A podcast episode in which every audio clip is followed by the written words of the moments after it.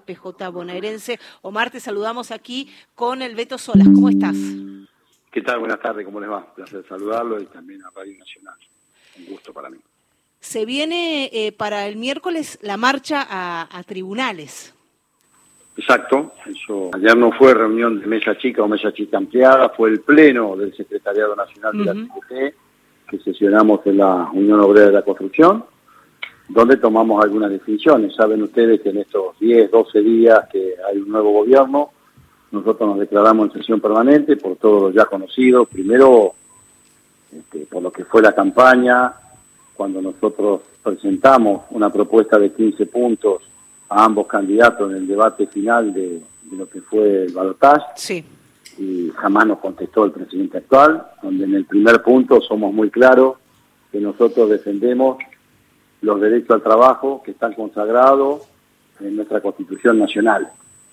Artículo 14 y 14 de la Constitución. Este, a partir de allí, después volvimos a sesionar cuando salieron las primeras medidas que, dio por, por cadena nacional el ministro Caputo, el cual nosotros claramente dijimos que no estábamos de acuerdo con esas medidas y ayer la tercera la tercera reunión que tuvimos, donde decidimos presentar el curso de amparo, presentar un escrito el próximo miércoles en tribunales, vamos a ir todos y todas a Plaza Lavalle, y además este, convocamos para, dentro de lo que es los órganos de conducción de la Confederación General del Trabajo, al Comité Central Confederal, que es el próximo jueves en la CGT, más alrededor de 100 o un poco más de seccionales que tenemos desde Tierra del Fuego a La Quiaca, donde ahí se facultará la CGT para lo que ayer comenzamos y nosotros llamamos, iniciamos un plan de lucha,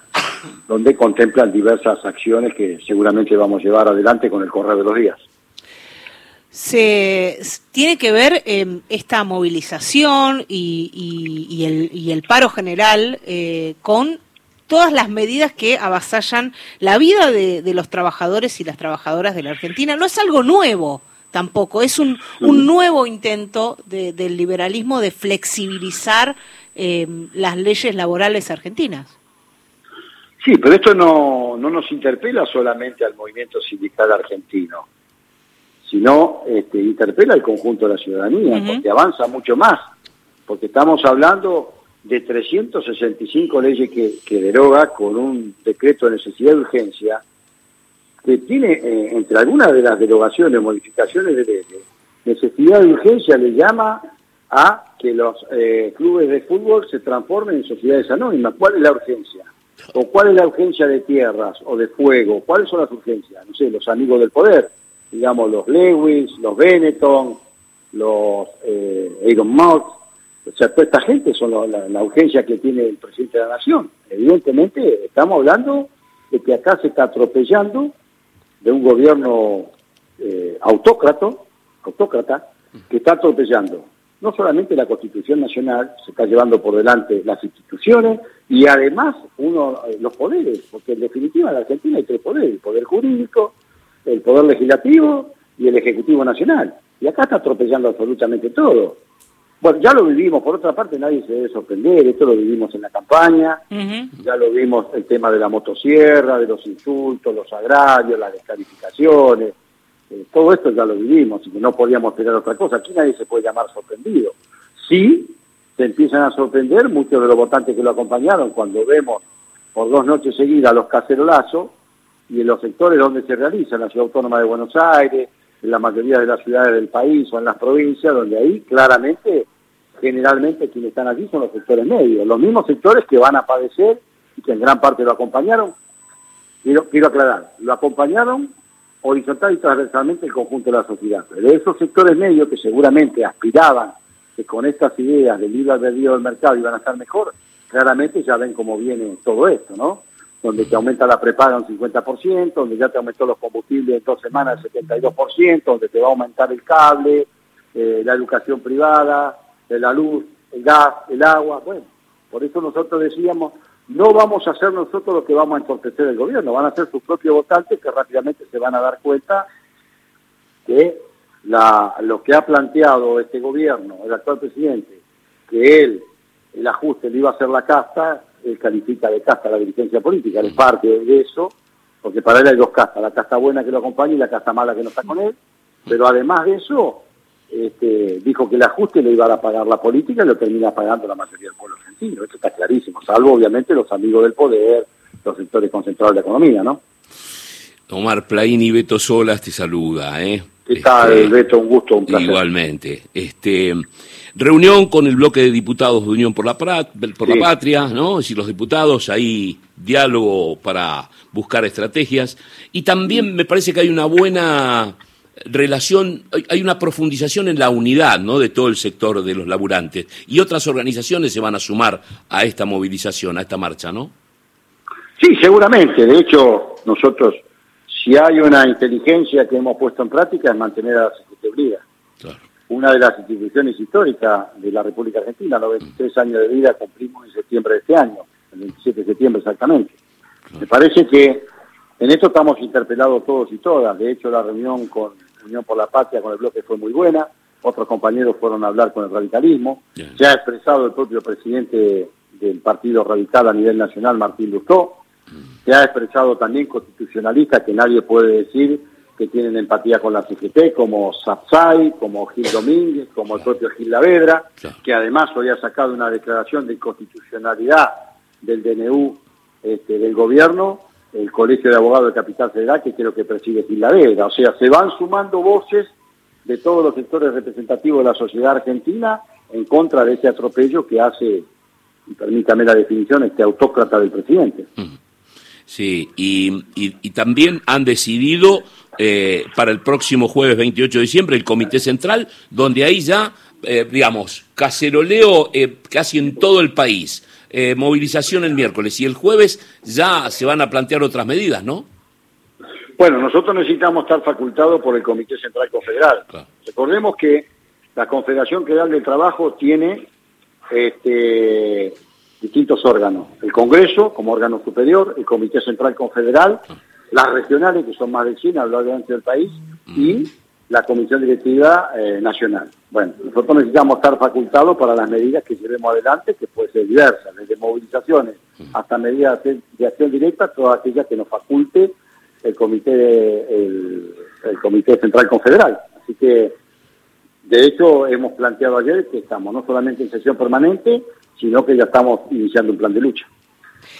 Y dentro de, este encuentro que realizaron en la CGT, eh, la participación fundamental de los abogados, eh, ya empezando a analizar las presentaciones judiciales que eh, tendrán que, tener lugar en estos días para, para intentar frenar estas medidas que fueron presentadas por decreto. Sí, exactamente. Por eso el miércoles vamos a presentar en nombre de la CGT, después serán nuestras instituciones y tenemos trabajando un equipo de constitucionalistas y también un equipo de abogados nuestros, ¿no? Tenemos varios constitucionalistas trabajando con nosotros, eh, de, mucho nivel, de mucha experiencia, por eso vamos a presentar este, pidiendo la nulidad de este decreto de necesidad de urgencia, que siempre es extraordinario, pero parece que para el presidente no es extraordinario, porque desde el momento que hay una multiplicidad de actividades que él este, las declara necesidad de urgencia y que no tiene ningún sentido, que es un mamarracho realmente. Inclusive hay un constitucionalista, Gil Domínguez, que dijo que el presidente le podría caber la pena de juicio político. No lo digo yo, lo dice un constitucionalista que no es precisamente un hombre ligado a la CGT. Claro, claro. Entonces, concretamente, Omar, es el jueves a las 12 del mediodía allí en el Palacio de Justicia, ¿no? No, el miércoles. El miércoles, perdón, perdón. El jueves es el Comité Central Confederal que vamos a hacer en el Salón Felipe Vallese. El, miércoles este, vamos a presentar la, el Consejo Directivo Nacional, más nuestros cuadros que se van a movilizar, nuestros delegados, al Palacio de Tribunal en Plaza La Bien. Estamos hablando con Omar Plaini aquí en Gente de a pie. Em, Omar, ¿y cómo se imaginan o cómo te, te, imaginás vos de aquí en más esta lucha que va a ser larga y va a ser intensa? Porque esto es, es eh, la primera o la segunda gran medida del gobierno a, pocas semanas de haber comenzado la gestión de Javier Milei. Miren, nosotros planificamos eh, tres aspectos eh, para el desarrollo de nuestra estrategia. Uno es el jurídico, el otro es el legislativo y, por último el gremial.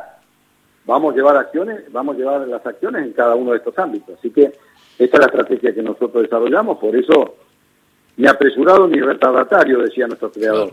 Y nosotros vamos trabajando. Lo bueno de esto es que estamos en unidad, que nos hemos juntado con distintos actores de la sociedad, no solamente el bloque de Unión por la Patria, se está hablando con el radicalismo, se está hablando con otros bloques también. De hecho, hubo declaraciones en contra del DNU, de, de Pichetto, de, de Mazot, de muchos otros bloques que están en el, en el Congreso de la Nación Argentina, con lo cual eh, nos van dando la razón rápidamente que no somos nosotros los equivocados, sino que es el presidente de la Nación, que él cree que en nombre de, de esa cantidad de votantes que tuvo, él puede hacer lo que quiere, y no es así, de ninguna manera es así. No se puede hacer lo que quiere, porque no tuvo el 99% de los votos. Y si sumamos la realidad, tuvo el 30% que fue en la primera vuelta. En la segunda vuelta, bueno, había que definir para un lado o para el otro, pero no, no es el 56 ese que él tiene, que cree que tiene. Está claro eso, ¿no?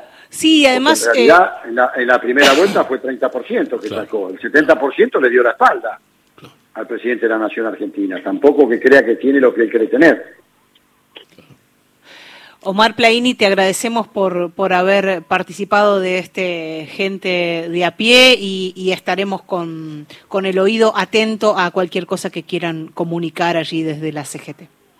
Bueno, un placer, gracias, que terminen bien el año y bueno, esto, esta lucha ya está, está entablada y nosotros la vamos a llevar hasta las últimas consecuencias. No vamos a permitir que un solo hombre o mujer que está en el movimiento sindical argentino tenga que padecer la, el atropello de un presidente que cree que se puede llevar todo por delante. No va a ser así, de ninguna manera lo vamos a hacer. Ni un paso atrás, como dijimos en el banner con el cual sesionamos.